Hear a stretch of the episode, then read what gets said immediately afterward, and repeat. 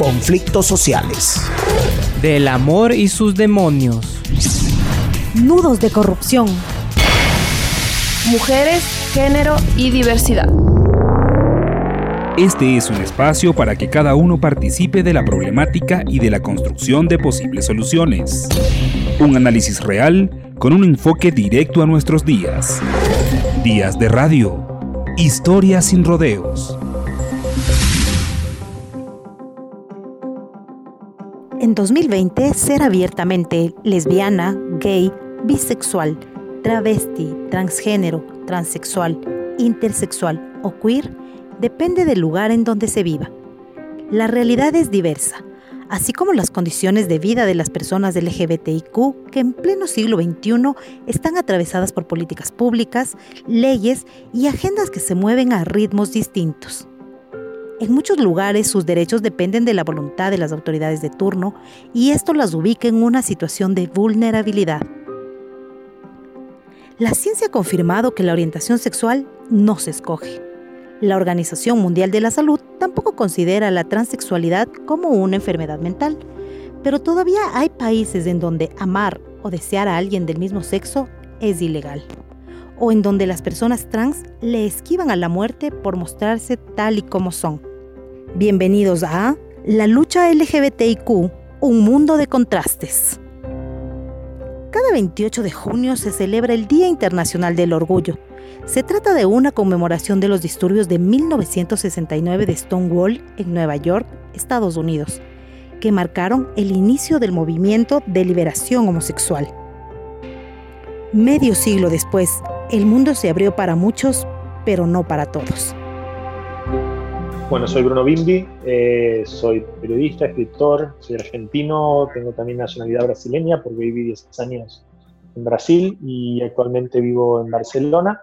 Eh, publiqué dos libros, Matrimonio Igualitario eh, en 2010, que cuenta cómo fue la campaña que permite la aprobación del matrimonio igualitario en Argentina, de la cual yo fui uno de los responsables, y El fin del armario. ¿no? Yo suelo decir que hay una parte del mundo en la que hemos avanzado muchísimo en estos últimos 50 años, avanzado mucho más que en los últimos eh, siglos, ¿no?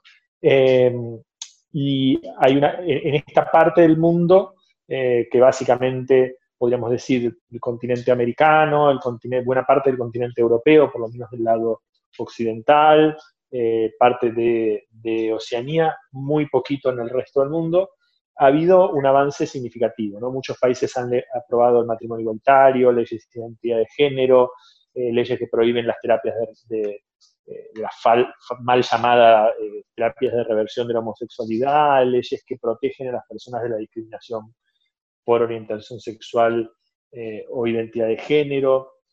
Es decir, ha habido avances institucionales en buena parte del mundo, pero no solo avances en términos de leyes, ¿no? Y de políticas públicas, de muchos gobiernos que han, desarrollado políticas públicas contra la discriminación, contra el prejuicio, pero no solamente a nivel de leyes, sino que también ha habido un avance importante a nivel cultural. Sin embargo, también es verdad que estamos enfrentando un prejuicio que sobrevive desde hace siglos, ¿no? Eh, y que estamos enfrentando también discursos de odio que todavía siguen siendo muy fuertes en muchos lugares del mundo, ¿no? Eh, discursos de odio que en muchos casos tienen una fortaleza política como es, por ejemplo, el caso de Brasil, donde, donde este discurso emana del propio Estado, del propio presidente, ¿no? Eh, y que tienen también una fortaleza en términos religiosos, ¿no? Eh, si uno piensa en América Latina, el peso, por un lado, de la Iglesia Católica, eh, pero por otro lado, y aún más grave, de las iglesias evangélicas fundamentalistas. y tenemos en distintos lugares del mundo líderes políticos como Bolsonaro en Brasil, como Orbán en Hungría, ¿no? como los últimos gobiernos del, Partido eh, Orden y Justicia en Polonia, otros que no están en el gobierno, que están en la oposición, pero que, tienen un peso importante en la política, como Marine Le Pen en Francia o como Vox en España, ¿no? que hacen del discurso de odio una bandera. ¿no? Esto genera consecuencias. ¿no? Entonces es una tensión entre, por un lado, los avances que estamos conquistando, y por otro lado, algunas fuerzas que tratan de empujarnos de vuelta para atrás. ¿no? Eh, yo creo que más allá de los casos puntuales que, se puedan nombrar en cada país, ¿no? yo creo que si uno mira datos más generales, eh, eh, con, una mayor objetividad, uno se encuentra que en algunos países de América Latina ha habido avances muy grandes. Y tiene razón. Revisemos algunos datos. En nueve países, incluyendo tres latinoamericanos, existe una protección constitucional contra la discriminación por orientación sexual. Sudáfrica, Bolivia, Ecuador, México, Nepal, Portugal, Suecia, Fiji y Suiza. Pero todavía en naciones de África, Asia, Oceanía y algunas de América Latina y el Caribe, los actos sexuales entre personas adultas del mismo sexo se consideran ilegales. Por ejemplo, Guyana, en América, penaliza la homosexualidad con cadena perpetua. Hay lugares en donde se han dado avances que se ven amenazados por el surgimiento de líderes autoritarios que promueven y difunden discursos de odio. Ese es el caso de Brasil, el país más grande de Sudamérica. Bruno Bimbi lo explica. Hay una serie de nuevos movimientos políticos de extrema derecha que han utilizado el discurso de odio como, contra la población LGBT y contra los inmigrantes, fundamentalmente los inmigrantes pobres, ¿no? Eh, como principal bandera. ¿no? Digamos que en la mayoría de los, de los países las dos, los, digamos, los dos principales blancos del discurso de odio son la población LGBT, el feminismo y, eh, y los inmigrantes de países pobres. Entonces, bueno, esto es una realidad que estamos enfrentando y me parece que ante esto bueno, tiene que haber, eh, digamos, por un lado un enfrentamiento claro de este discurso, ¿no? Eh, me parece que todos los sectores democráticos de cada país tienen que posicionarse claramente contra este discurso, no pueden evitarlo, ¿no? Hay que enfrentar a la ultraderecha cuando habla de estos temas. Yo veo, por ejemplo, una diferencia muy grande cuando fue allá por el año 2011, cuando Bolsonaro era un diputado marginal del Congreso que tenía poquísimos votos y que no tenía estructura política y que estaba tratando de buscar un espacio para afirmarse como líder de una ultraderecha gritona. Bolsonaro inventa la historia del kit gay, que básicamente lo que él dice es que eh, el gobierno estaba distribuyendo un material pedagógico en las escuelas para transformar a todos los niños en homosexuales. Crea toda una paranoia en relación a esto, de lo que le están haciendo a nuestros hijos en las escuelas, hay que cuidar a nuestros hijos. Eh, y el gobierno de Dilma retrocedió frente a esta avanzada de Bolsonaro y, Bolsonaro tergiversa esto diciendo que el objetivo de este programa era transformar a los niños en homosexuales. Convertir a los niños en homosexuales. Y, el gobierno, frente a esta campaña tan pesada que hace Bolsonaro, apoyado por todas las iglesias evangélicas, cancela el programa Escuelas sin Homofobia. Eh, y eso le sirvió mucho a la ultraderecha en Brasil. No es una situación aislada. En Ecuador, uno de los países más pequeños del continente, la garantía de los derechos de los LGBTIQ también ha generado la conmoción de un sector de la sociedad. Una muestra es la aparición del colectivo Con mis hijos no te metas, que se ha pronunciado en contra de que se elaboren y se actualicen los contenidos para todos los niveles educativos de textos escolares y guías docentes con enfoques de género, nuevas masculinidades, diversidad, tal como lo exige la Ley Orgánica Integral para prevenir y erradicar la violencia contra las mujeres, aprobada en mayo de 2018. Así lo reportó RTW24 durante las manifestaciones que se desarrollaron en todo el país, pero que tuvieron base en Guayaquil, la segunda ciudad más importante. Habrá que seguir luchando. Esto es solo un momento para que los legisladores vean que el pueblo se mueve. Uno de los puntos que más llamaron la atención de padres de familias fue el promover contenido sobre el enfoque de género en la malla escolar. Esto bajo proyectos de ley que se discuten en la Asamblea Nacional. Así lo menciona Juan Ignacio Prat. La familia, hombre-mujer, que es la creación divina de Dios, que es la fundamentación no solo de la iglesia, de cualquier iglesia, de cualquier religión, sino de la sociedad civil. Los derechos de nuestros hijos. Quienes educamos a nuestros hijos somos nosotros. No tiene por qué el maestro inducir a nuestros hijos a un cambio o no de género. Nosotros somos quienes educamos porque Dios nos envió hombre y mujer. En Guayaquil se reporta la mayor cantidad de actos discriminatorios y de odio entre ciudadanos. Así lo sostiene la Fiscalía General, de acuerdo a un reporte publicado por Diario Expreso. Esto la ha convertido en el escenario de la lucha por el respeto a la diversidad desde frentes distintos. En 2017, ahí nació Guayaquir, una plataforma que combina el arte y el activismo. Estefano Espinosa, uno de sus colaboradores, profundiza en esto en la historia de Guayaquil también me he dado cuenta un poco que los activismos y las artes han estado un poco separados. Eh, o lo, lo, que se ha tratado de hacer es como artistas de una forma un poco como oportunista buscan los activismos para tomárseles o viceversa, ¿no? Entonces, eh, los activistas buscan a los artistas para que le hagan el logo y chao. Entonces, eh, creo que también justo es, es ese, ese juntarlas que, fue súper necesario. Porque sí, o sea, son, a nivel visual, como las organizaciones que, que habían aquí como que no, no tenían una estética marcada o, o, no tenían algo, una postura crítica ante la cultura. Era más como que meramente legal o que obviamente también es necesario, pero justo aquí entra Guayaquil a hablar como que por qué todavía tenemos estas violencias que existen. Porque la cultura sigue vivo como en los 80 o antes. Guayaquir combate la homofobia desde las artes. Resignifica símbolos a través de sus expresiones. La propuesta nació de Víctor García, un joven guayaquileño que sintió la necesidad después de vivir un tiempo en Italia. Su primera provocación fue una ilustración que se basa en el monumento de bronce que se levanta en el centro de la ciudad como homenaje a los libertadores Simón Bolívar y José de San Martín. Así lo cuenta Víctor me gané una beca del gobierno y fui a estudiar a Italia, en la, en la Academia de Bellas Artes de Bolonia. Estudié lo que sería considerar artes visuales. Para mi carrera tuve que hacer unas pasantías y yo decidí hacerlas en una organización LGBT, la más grande de Bolonia.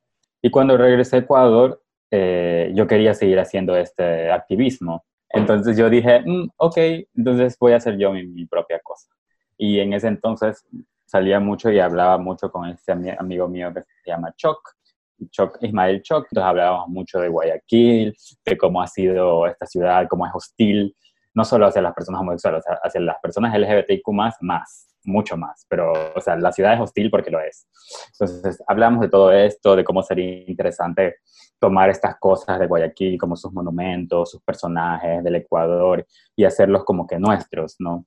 Estos procesos que, que son bastante familiares en, en el arte contemporáneo, que son apropiarse, recontextualizar, todo eso. Entonces, eh, como que caminábamos, veíamos la ciudad, veíamos estos monumentos y por eso la primera ilustración fue esta de, de Bolívar y San Martín, el que está en la, en la rotonda, que justamente es como que uno de los monumentos más homoeróticos que existen. El, uno le agarra por la espalda, están súper cerca, se están dando la mano. Entonces es como que hay mucha. Y aparte, es, todo ese centro también se usa para encuentros homosexuales, incluso de carácter sexual. Como que todos los, los grupos históricamente vulnerados no tienen representación en las ciudades. ¿Cuántos lugares conmemoran hechos históricos, no sé, como el voto femenino? La reivindicación de las personas trans, la primera creación de la organización Cochinel históricamente importante para la despenalización de la homosexualidad aquí. O sea, tantas cosas que podrían pasar, pero nuestras ciudades aquí no están articuladas para darnos espacio a nosotros, ¿no? Y creo que estas tácticas de, que decía, como que de apropiación y recontextualización, no son bastante familiares a personas que estamos dentro de las artes, y de la cultura, porque son cosas que se hacen desde inicios del siglo XX en la historia del arte, ¿no? Uno ve esto y toma eso y lo hace otro, toma eso y lo hace otro, toma y se va transformando y así se crearon las vanguardias artísticas o cosas así, ¿no?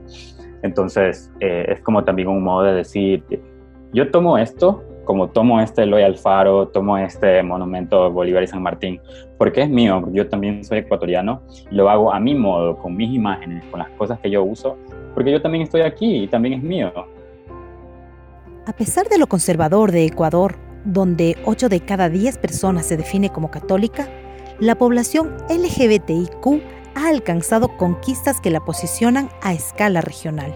En 2015 se aprobó la ley que garantiza la elección de poner el sexo o el género en la cédula de ciudadanía, lo que impide la discriminación por identidad de género.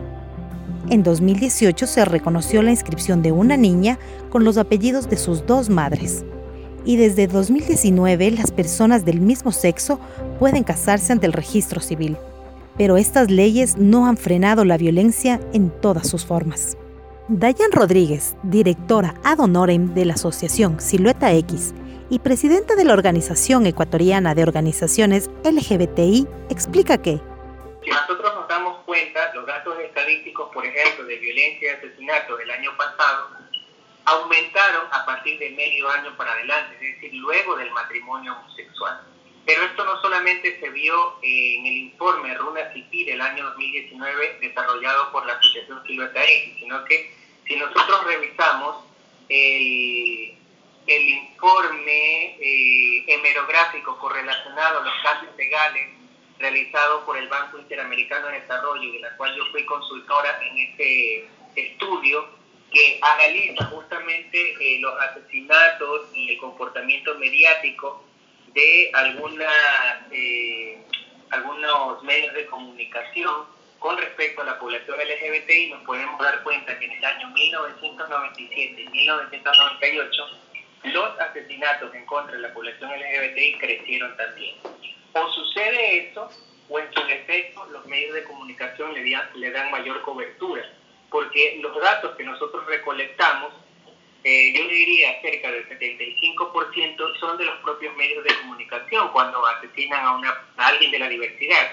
Por ejemplo, el año pasado hubieron 19 asesinatos, perdón, 16 asesinatos en contra de la población LGBT, de los cuales 4 fueron dirigidos a hombres gays y 12 a mujeres trans. Entonces, siempre, si nosotros nos damos cuenta y revisamos, bueno, por lo menos los informes que nosotros hacemos, cerca del 9, perdón, del 60 o 65% de las poblaciones asesinadas siempre son las mujeres trans, siempre cubren estos rasgos estadísticos. Y si vamos hacia los hombres gays, regularmente este porcentaje de hombres gays no son hombres gays masculinizados, sino eh, afeminados, ¿no? Entonces nos podemos dar cuenta que existe dentro de la sociedad como un rechazo a lo que tiene que ver con la feminidad.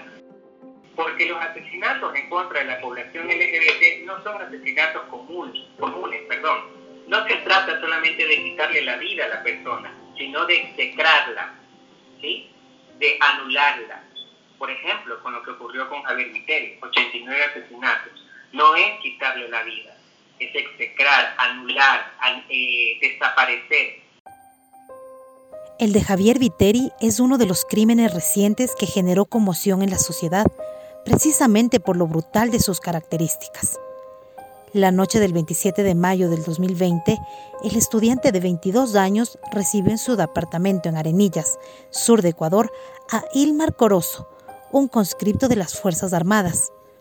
El tipo con quien Javier chateaba desde días antes llegó y lo apuñaló hasta la muerte. Así lo reportó TV Oro.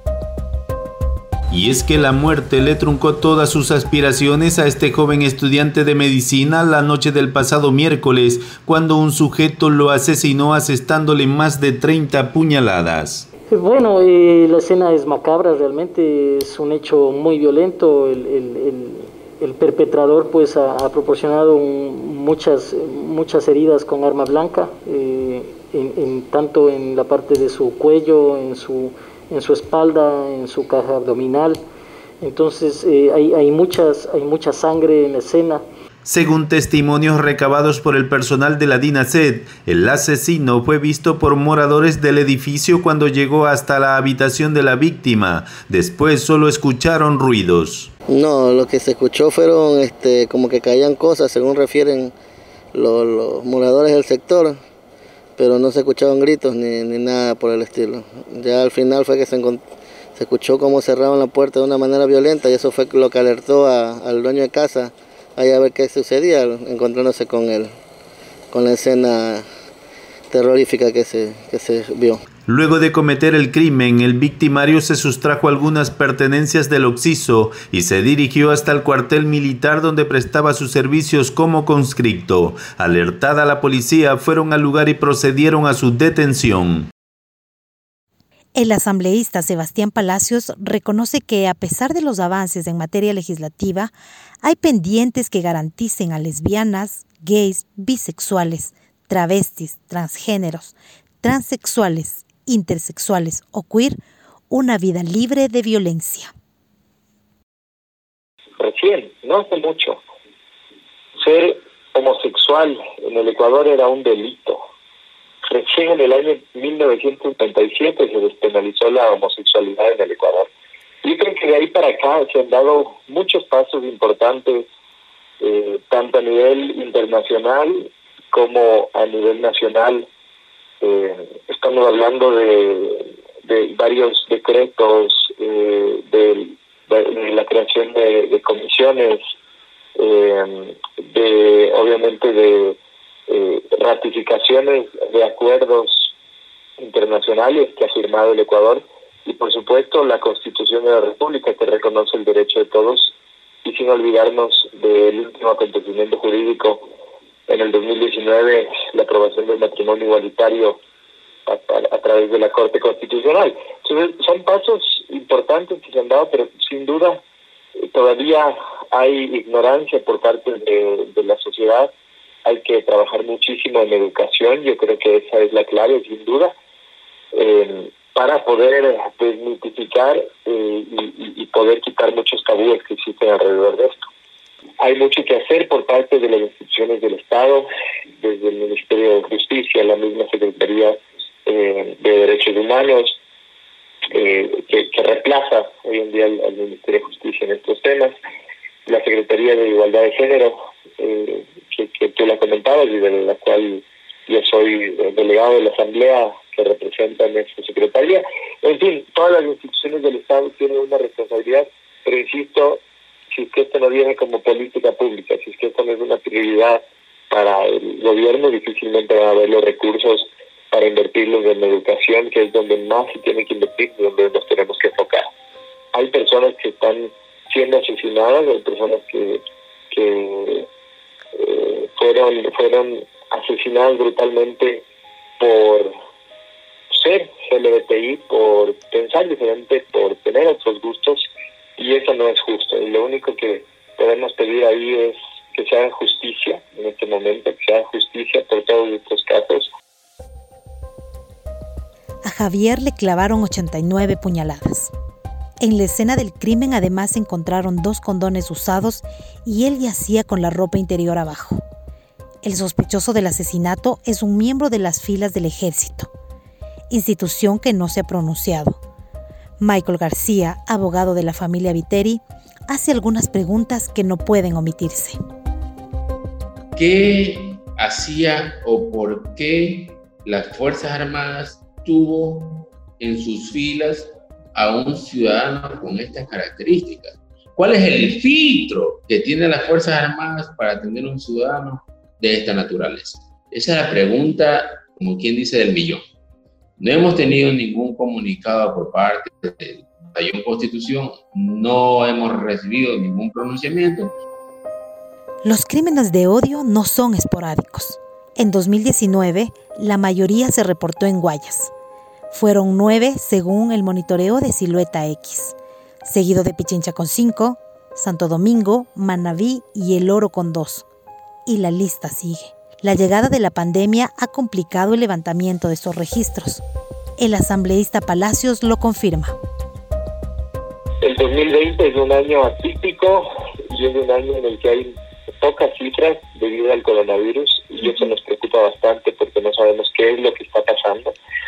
Eh, pero de todos modos, aquí lo, lo que exigimos, eh, no solo los, los colectivos, yo creo que quienes somos conscientes de este tema,